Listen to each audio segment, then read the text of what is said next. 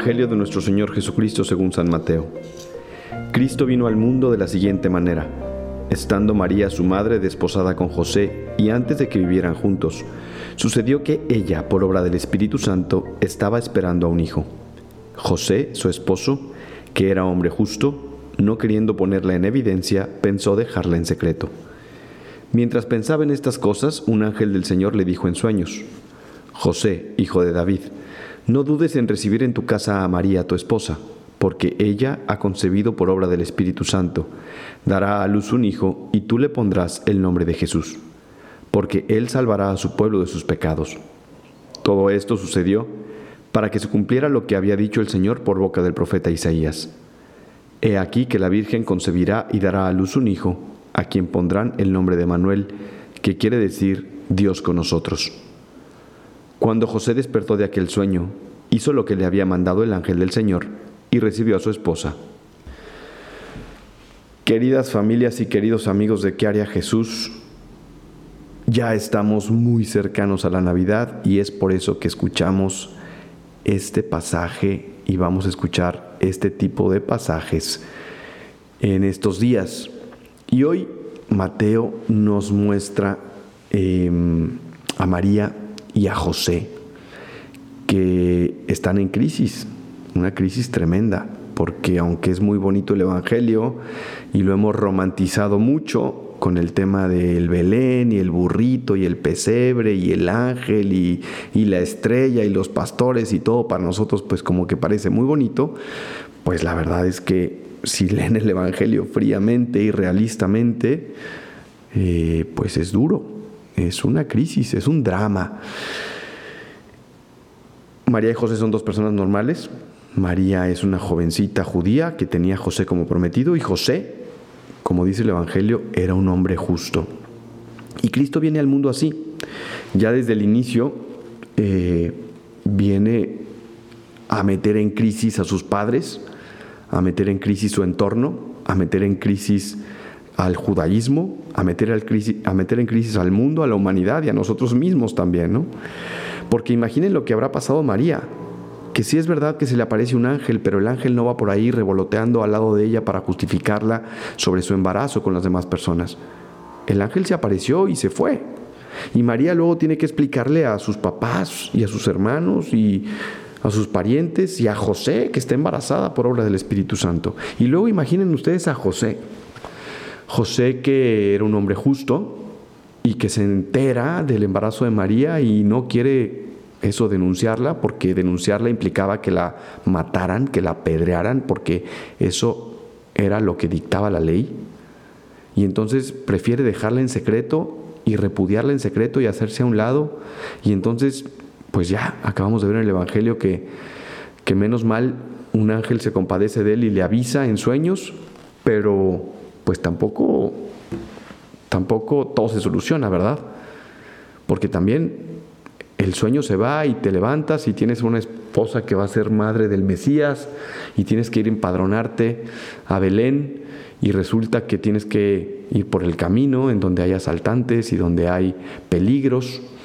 Y nosotros, como les digo, pues quizá lo hemos puesto en el borriquito muy bonito y el, y el villancico del burrito, pero pues a ver, seguramente debe haber sido muy duro. Y después llegas al lugar y no hay una posada para ti, para tu esposa, y tienes que dar a luz, y tienen que dar a luz a un niño, y entonces pues solamente hay un establo con animales malolientes y un pesebre y los pastores y vuelvo a lo mismo, muy romántico, pero no fue tan romántico, no fue bonito, fue duro para ambos. No me malentiendan, obviamente la Navidad es un momento de felicidad y de alegría y de abrazos y de regalos y rica comida y fiesta y aquí en México empezamos desde el 12 de diciembre hasta el 6 de enero, ¿no? Le, le llamamos el Maratón Guadalupe Reyes, porque todos esos días son de fiesta, ¿no?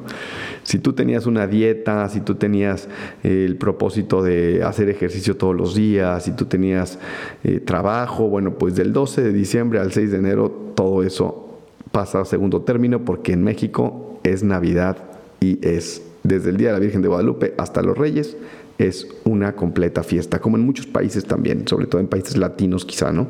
Pero bueno, como les digo, sí, la Navidad es un momento maravilloso, increíble, pero por, por otro lado también es cierto que Jesús viene a nuestras vidas, Jesús vuelve a nacer esta Navidad en cada uno de nuestros corazones y nos quiere pedir algo y nos quiere eh, meter en crisis, nos quiere romper para, hacernos crecer, ¿no? Como, eh, como esa semilla, como esa semilla que Él mismo nos puso el ejemplo cuando ya estaba más crecidito y ya estaba más jovencito en su vida pública, nos dijo, ese grano, ese grano si no cae en la tierra y se pudre y se abre, pues no da fruto.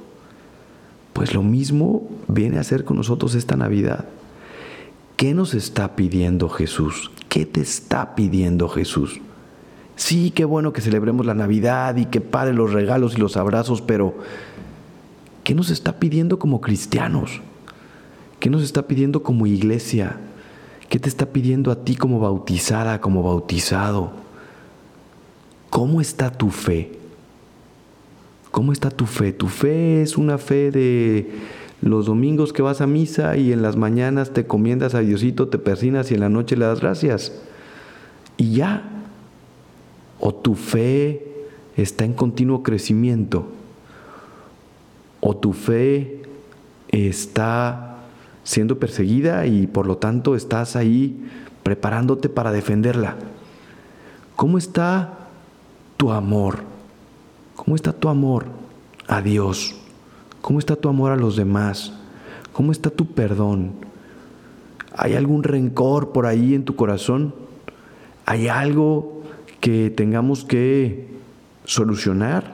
¿Hay alguna situación en tu vida? A lo mejor algún mal hábito, a lo mejor un vicio, a lo mejor un tema que no has querido abrir y que te está haciendo daño, te está pudriendo por dentro.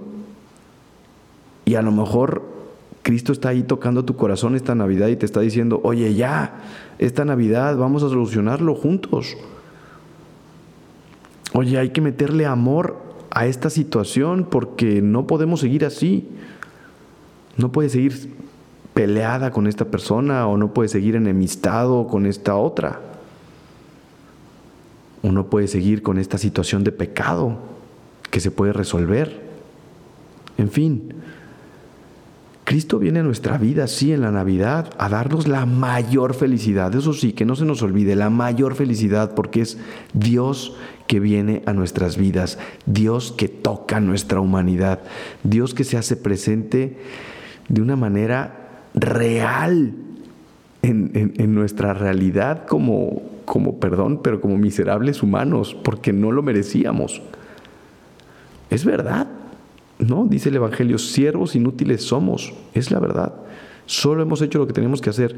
Y Dios viene a nuestras vidas. Qué maravilla, qué felicidad, qué gozo. Por eso tanta fiesta. Pero al mismo tiempo, Dios, Jesús niño, quiere remover, remover ahí lo que está anquilosado, remover lo que está trabado, remover lo que está sucio y limpiar y meterse a tu corazón y ordenarlo una vez más y, darte esa paz y esa tranquilidad y esa felicidad que vino a traer en la Navidad.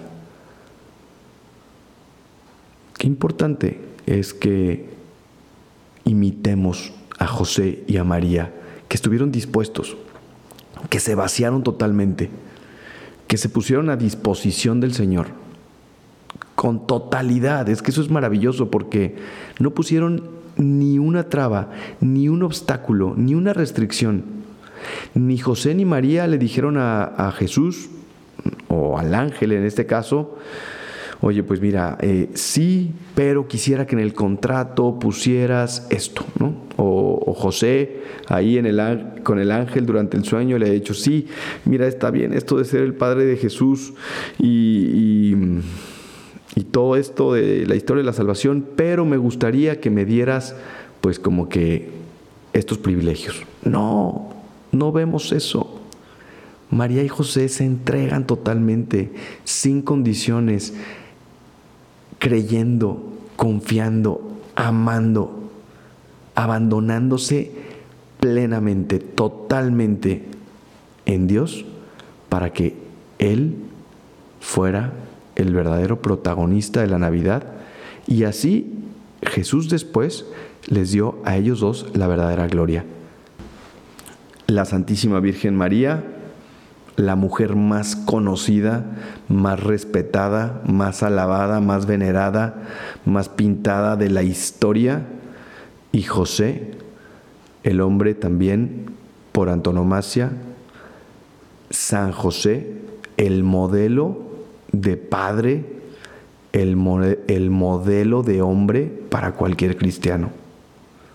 Y ahí están, ellos dos, los padres de Jesús, dos personas normales, dos personas de a pie, que recibieron la mayor gloria y la santidad por haber cumplido la voluntad de su Hijo Jesucristo como Él se las pedía, por haber recibido esa crisis, ese drama, por haber crecido, por haber estado, por haber estado dispuestos a podrirse en el surco y dar fruto. Y vaya que dieron mucho fruto. Bueno, pues Jesús quiere hacer lo mismo con tu vida en esta Navidad. Ahora depende de ti que te preguntes, ¿en dónde? ¿En qué aspecto de mi vida? ¿Qué es lo que Jesús me está pidiendo? Y que no te hagas tonta ni te hagas tonto Tú sabes lo que Dios te está pidiendo. Entrégaselo, dáselo, así como José y como María. Bien, pues em, esta es mi oración por ustedes y estoy seguro que ustedes también van a pedir lo mismo para mí, para que podamos de verdad em, aceptar a Jesús niño en nuestro corazón y llevar a cabo lo que Él nos propone esta Navidad. Y así crezcamos como cristianos crezcamos como hijos de Dios y podamos ganarnos la gloria que Él nos tiene eh, preparada. Que Dios les bendiga. Ya saben que si este podcast les sirve, lo pueden compartir con sus familiares y con sus amigos. Yo soy el Padre Gabriel María Bascal. Me pueden seguir en mis redes sociales, en Instagram como Padre Bascal, en Twitter como Pega Bascal. Que Dios les bendiga y hasta la próxima.